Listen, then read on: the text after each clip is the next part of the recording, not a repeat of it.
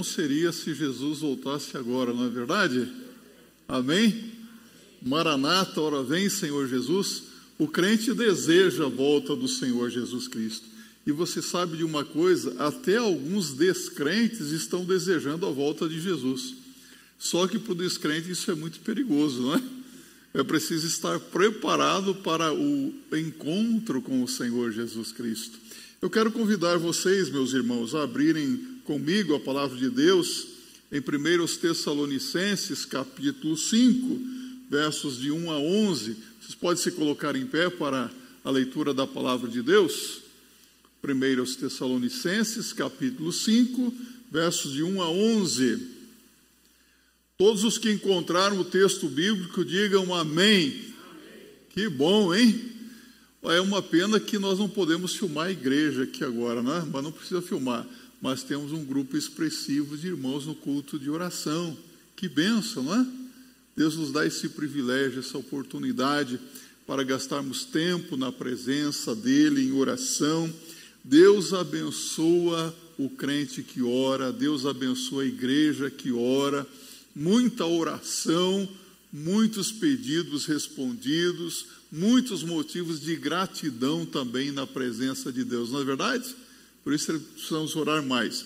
1 Tessalonicenses, capítulo 5, verso de 1 a 11.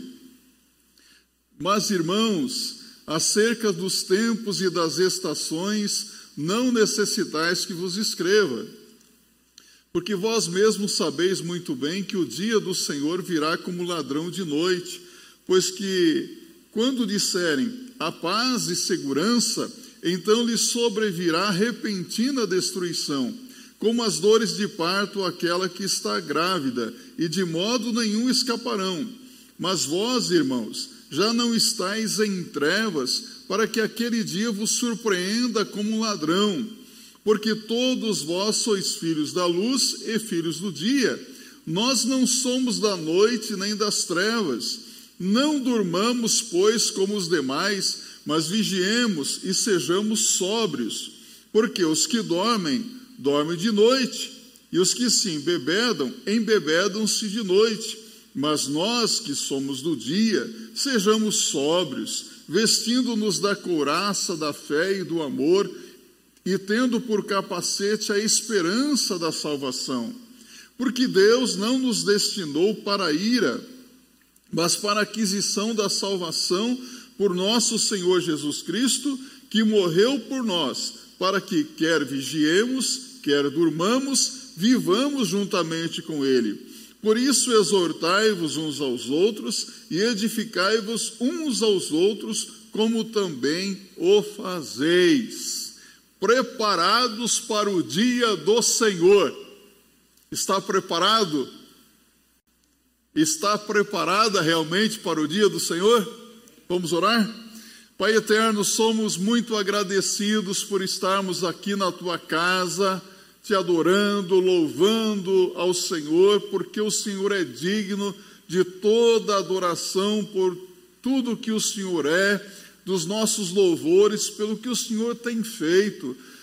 Pois nesta noite mesmo nós ouvimos testemunhos aqui, motivos de gratidão por tua bondade e misericórdia em atender às nossas petições, em nos abençoar como teu povo.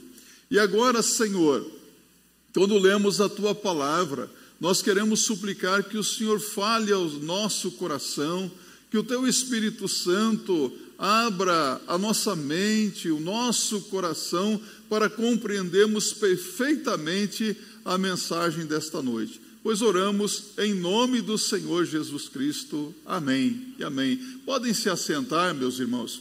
Como vocês já puderam observar no capítulo 4 de 1 Tessalonicenses, o apóstolo Paulo esclarece aos crentes de Tessalônica a respeito da vinda do Senhor Jesus Cristo, dizendo que quando Jesus Cristo voltar, os mortos em Cristo ressuscitarão primeiro, e nós, os que estivermos vivos, seremos transformados, seremos arrebatados e nos reuniremos com os nossos irmãos nos ares, e estaremos para sempre com o Senhor. Coisa maravilhosa! Nós vamos reencontrar os nossos queridos, ou seja, aqueles irmãos que partiram antes de nós. Nós temos essa maravilhosa esperança do reencontro. Porquanto nós não somos como os incrédulos que não têm esperança. Nós temos essa esperança de reencontrar os nossos queridos. Como é triste uma pessoa viver sem esperança, não é? É por isso que quando você vai num velório, num, num sepultamento, e você vê pessoas chorando, desesperadas, ó, se jogando sobre o caixão, né? ah, me leva, eu quero ir também, é porque aquela pessoa não tem aquela confiança de que vai rever aquele ente querido novamente. Não tem essa certeza, mas nós, os crentes, temos esta esperança em Cristo Jesus. Dá uma paz ao coração, isso, não é verdade? Isso é muito reconfortante para o nosso coração. Mas neste capítulo, o apóstolo Paulo procura responder uma pergunta dos irmãos e irmãs da igreja de Tessalônica. Eles queriam saber quando Jesus Cristo voltaria e a forma que Jesus voltaria. Ora, não é verdade que muitas pessoas hoje estão aí querendo saber quando é que Jesus vai voltar? E com os últimos acontecimentos, com as coisas que temos visto e ouvido, nós ficamos apreensivos. Será que Jesus Cristo está voltando?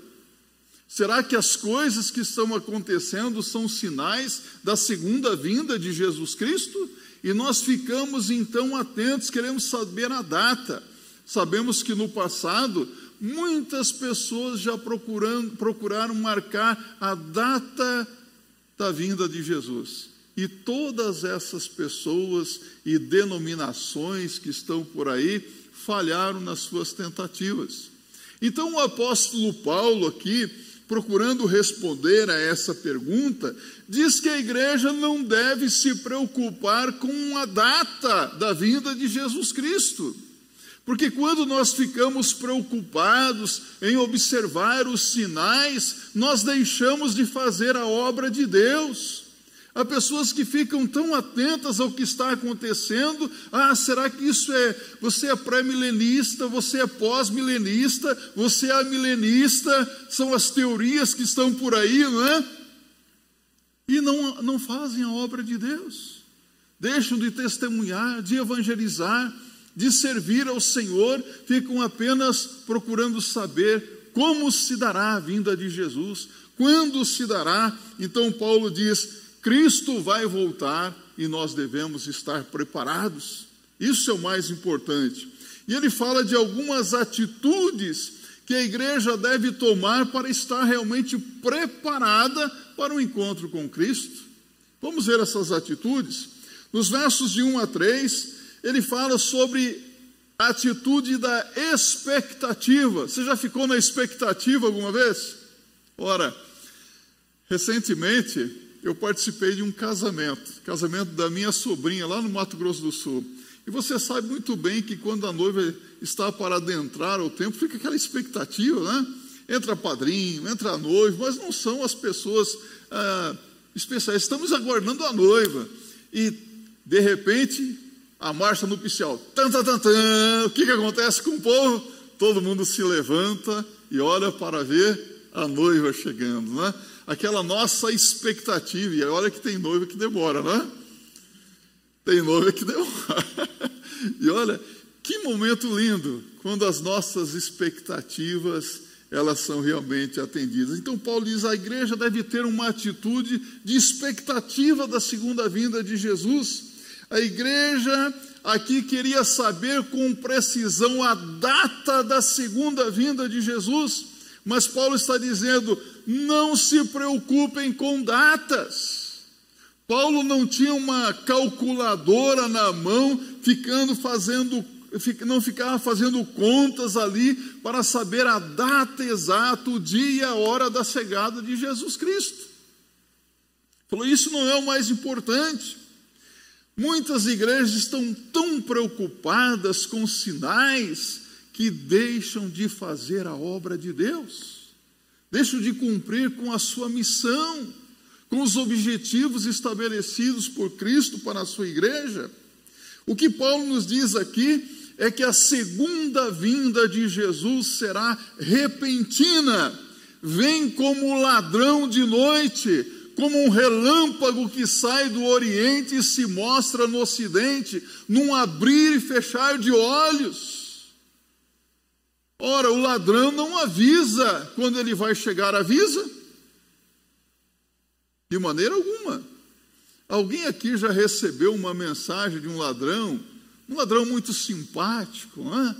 mandou uma mensagem para você pelas redes sociais, pelo seu Facebook, pelo WhatsApp pelo Telegram, pelo Instagram, dizendo: Olha, amanhã, às 8 horas, vou fazer uma visitinha na sua casa.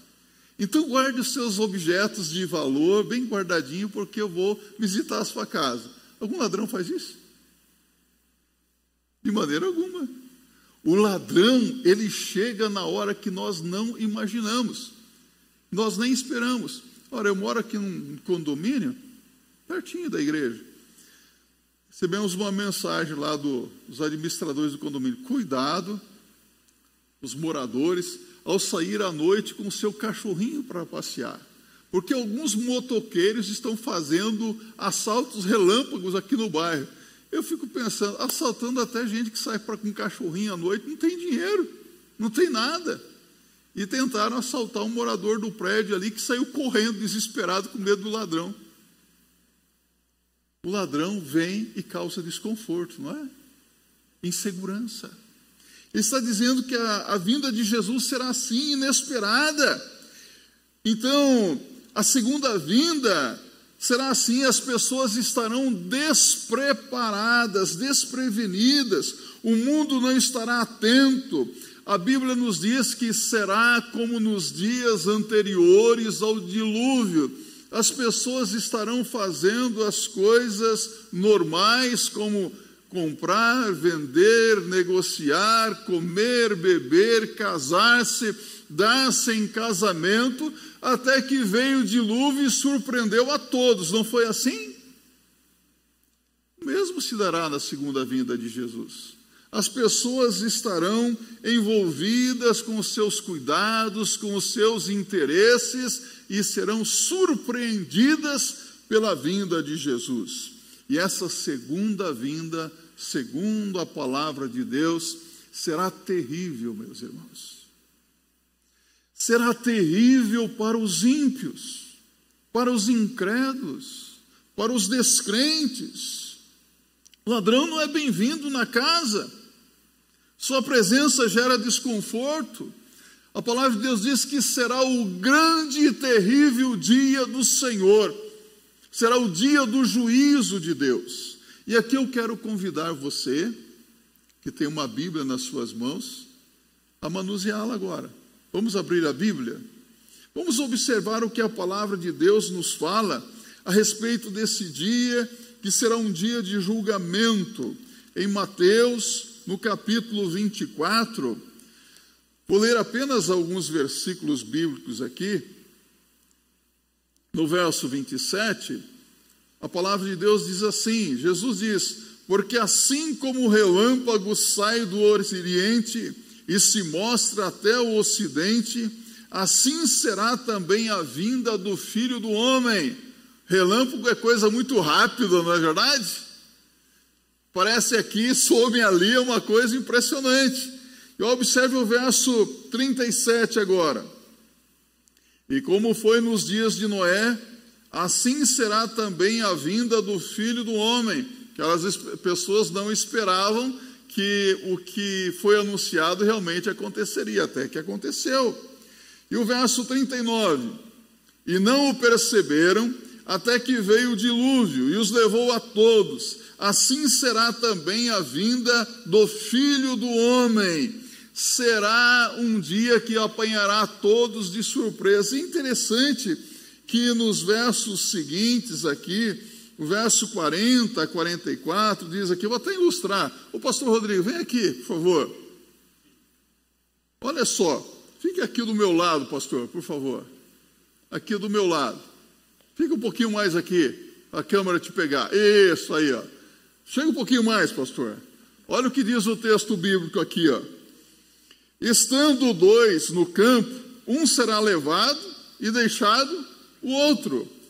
Estando duas moendo no moinho, será levada uma e deixada a outra. Vigiai, pois, para que não sabeis a que hora há de vir o vosso Senhor. Mas considerai isto: se o pai de família soubesse a que vigília da noite haveria de vir o ladrão, vigiaria e não deixaria que fosse roubada a sua casa. Por isso estáis vós apercebidos também, porque o filho do homem há de vir a hora em que não penseis a hora que não penseis. Então, estando dois, aqui vai ficar fácil. Estando dois, um será levado e o outro será deixado. Você que está aí na sua casa, vê que o, Rodrigo, o pastor Rodrigo ficou. Obrigado, pastor. Estando dois numa cama à noite, dormindo, um será levado, outro será deixado. Não é isso que diz a Bíblia? Quem o crente sobe, o descrente fica. Quem é salvo sobe. Quem não é salvo fica. Compreende o que a palavra de Deus está dizendo? Será um dia terrível. A palavra de Deus nos diz que será também um dia de glória para os salvos, de acordo com Obadias 15, do verso 15 a 21, Zacarias 14 mas dias de pranto, de choro, de dor, de perdição para os ímpios. Se não, vamos ver. Vamos lá no Antigo Testamento, abra sua Bíblia no livro do profeta Amós, isso mesmo. Amós, capítulo 5, versos 18 a 20. Aqui a palavra de Deus está falando sobre aqueles que desejam a segunda vinda de Jesus. Você deseja a segunda vinda de Jesus? Quer que Jesus volte? Então preste atenção, olha o que diz a Bíblia.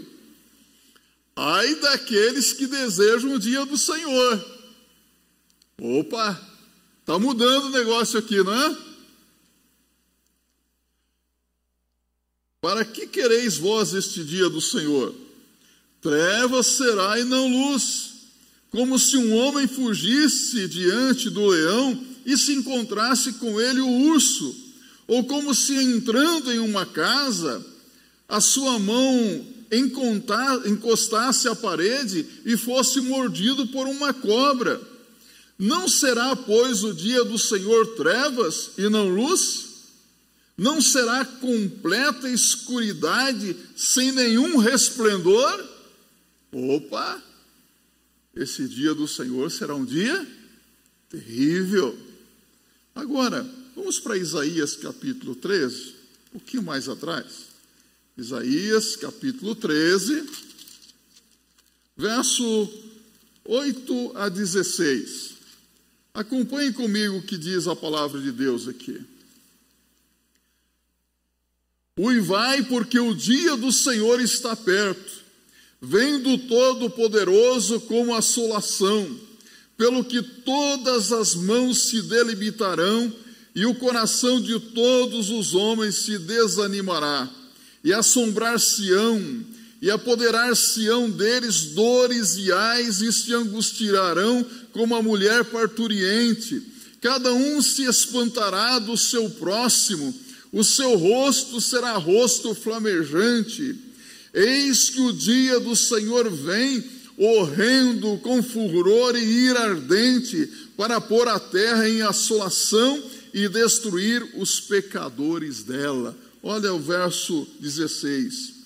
E suas crianças serão despedaçadas perante os seus olhos, e as suas casas serão saqueadas, e a mulher de cada um violada. Que coisa terrível, meus irmãos. Pulei alguns trechos aqui, mas eu quero ainda convidar você a ir para Joel capítulo 1. Isso mesmo, Joel capítulo 1, verso 15. Está com a sua Bíblia aberta aí?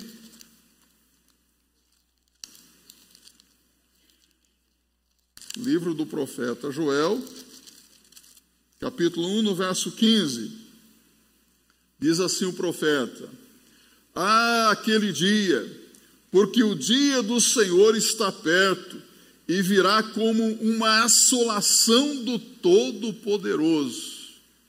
Capítulo 2, verso 31 agora. O sol se converterá em trevas e a lua em sangue, antes que venha o grande e terrível dia do Senhor. Será ou não um dia terrível? Um dia assustador. Mas os ímpios não escaparão das dores desse dia tremendo.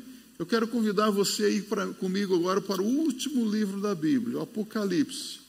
Apocalipse capítulo 6, isso mesmo, versos 12 a 17. Encontrou aí na sua Bíblia?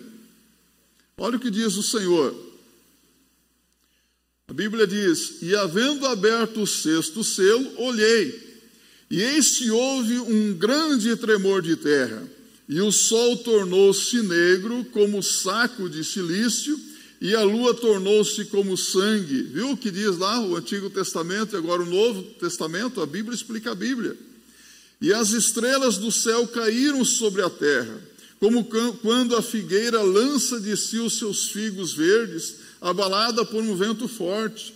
E o céu retirou-se como um livro que se enrola, e todos os montes e ilhas foram removidos do seu lugar.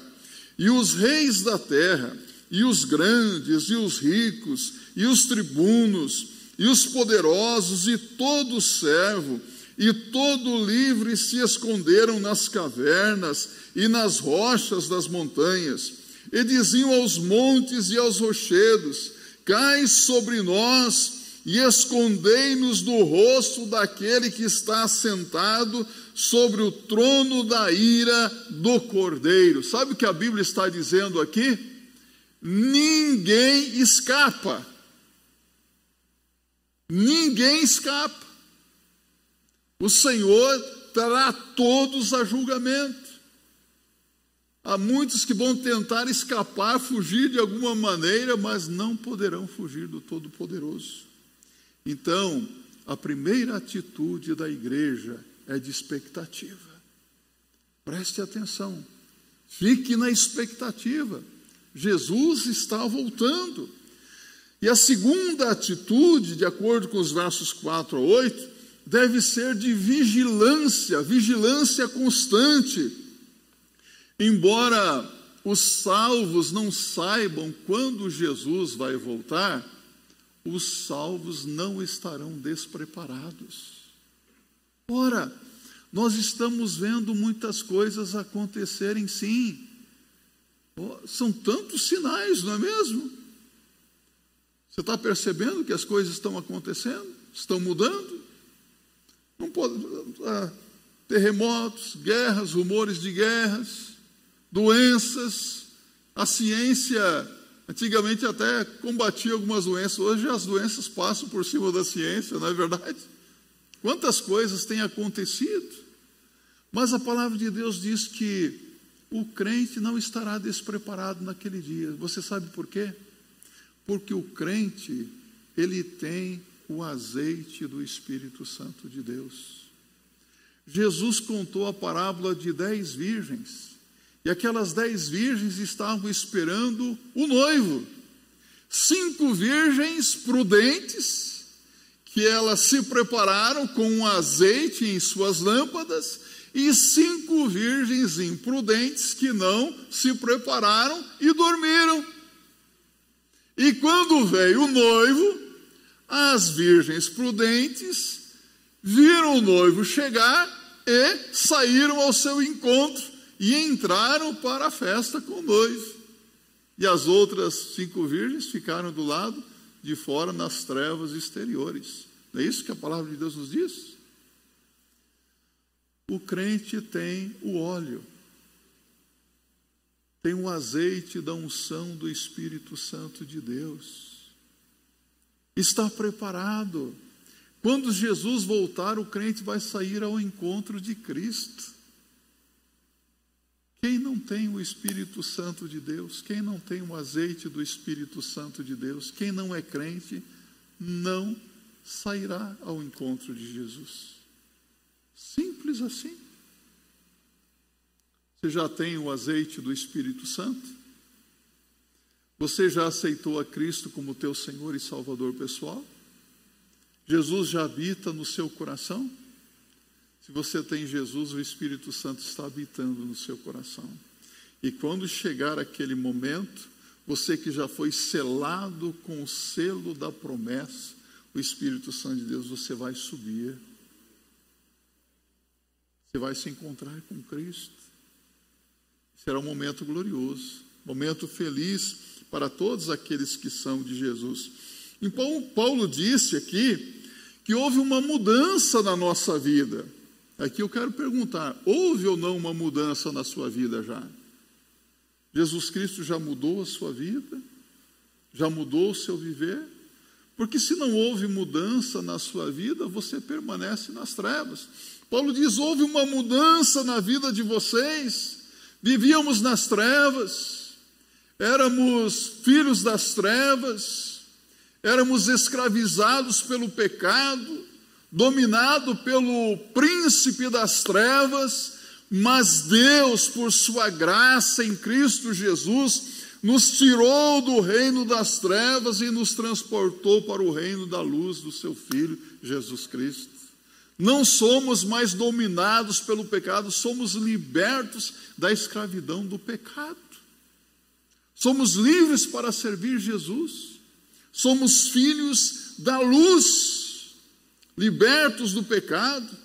Então, os salvos estão prontos e preparados para a segunda vinda de, de Cristo quando ela acontecer. Está você preparada? Está você preparado? Está pronto? Tudo prontinho? No passado tinha uns LP, né? Vou colocar LP. Hoje nem CD tem mais, não é? Tinha uns LPs aí, acho que era do Luiz de Carvalho e da, da Denise. É, a música era assim: Que bom seria se Jesus voltasse agora. Que bom seria fosse hoje aquele dia. Bonita a música, o hino, não é? Mas no CD estava atrás assim uma heresia. Vivamos o dia de hoje como se Cristo voltasse amanhã. Não, vivamos o dia de hoje como se Cristo voltasse hoje. Se Jesus voltar hoje à noite.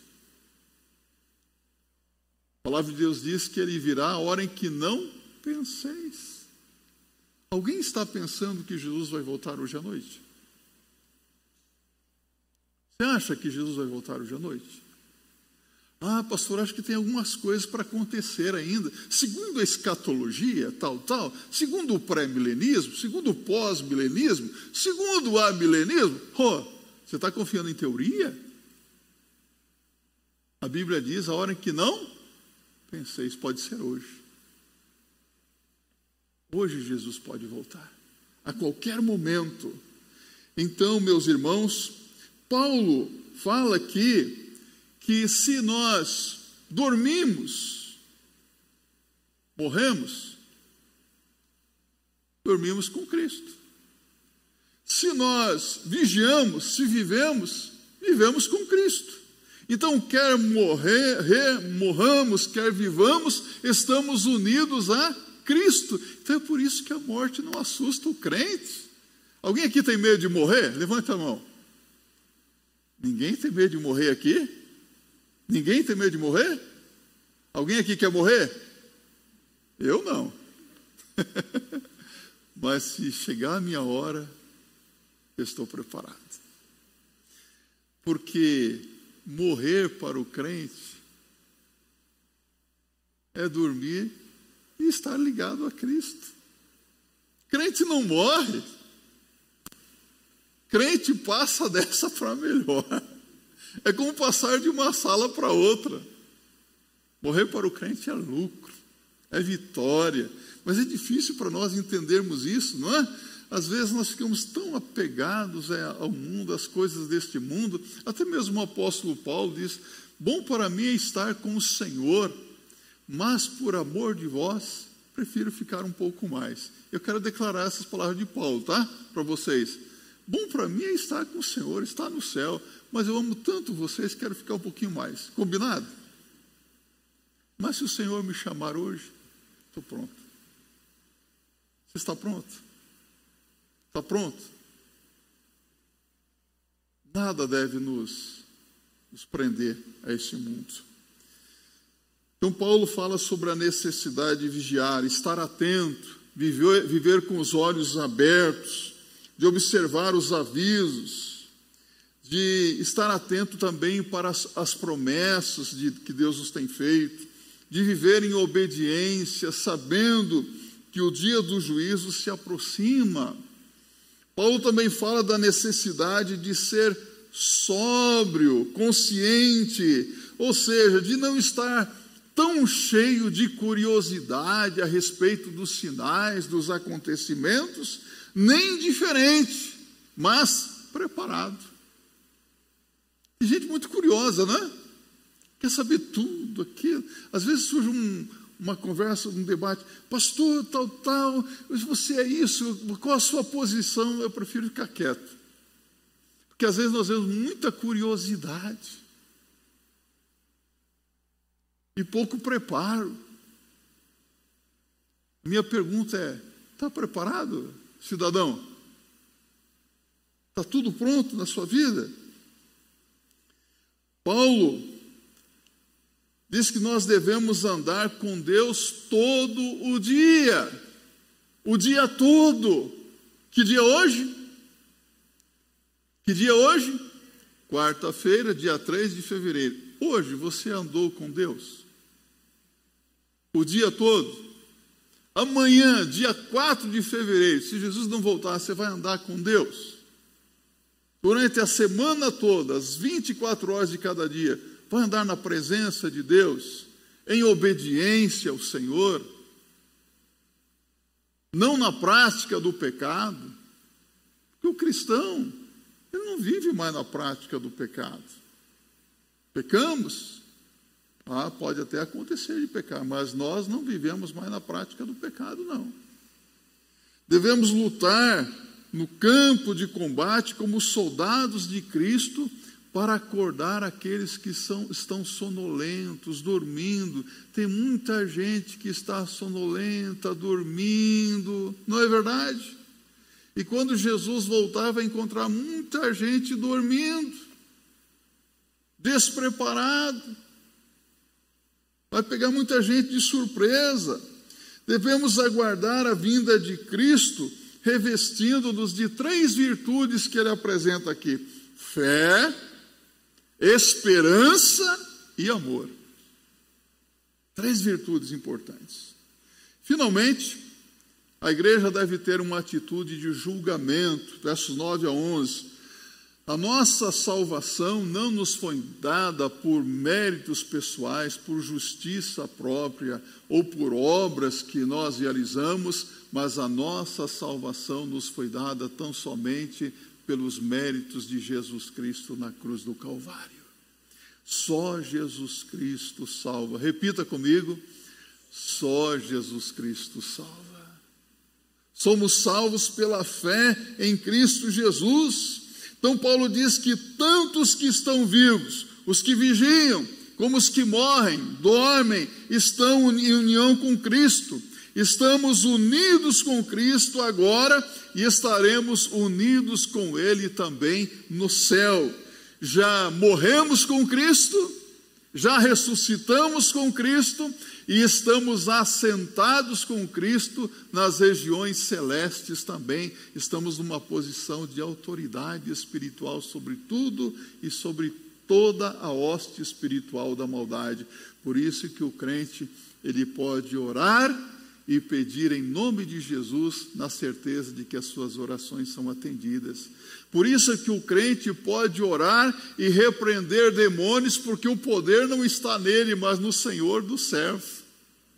Está no nome do Senhor Jesus Cristo. Por isso que o crente pode anunciar a palavra de Deus para que pessoas abracem a fé em Cristo, porque ele tem autoridade para pregar o evangelho, o evangelho de Cristo. Você tem essa autoridade, se você já é salvo em Cristo Jesus. Jesus morreu a nossa morte para nós vivermos a sua vida. O crente não edifica a si mesmo, ele é edificado por outros, diz Paulo no verso 11 aqui. O crescimento espiritual, o seu crescimento espiritual, depende da contribuição de cada membro da igreja. Eu preciso de você. Você precisa de mim. Nós precisamos uns dos outros para sermos edificados constantemente. Compreende isso? Devemos encorajar as pessoas à nossa volta a respeito do nosso futuro eterno. A nossa pátria não é aqui. O mundo não tem nada para nos oferecer, mas Cristo tem. Finalizando, Paulo demonstra neste capítulo aqui o contraste entre os crentes e os descrentes. O crente salvo está preparado. O descrente está despreparado. Pergunta final: quem você é? Eu não estou perguntando, ah, eu já confessei a minha fé em Jesus. Eu estou perguntando, quem você realmente é de fato? Salvo ou perdido? E finalizando, sem duvidar da fé de ninguém aqui, você está preparado, está preparado para se encontrar com Cristo? Se não, hoje é o dia de você se preparar.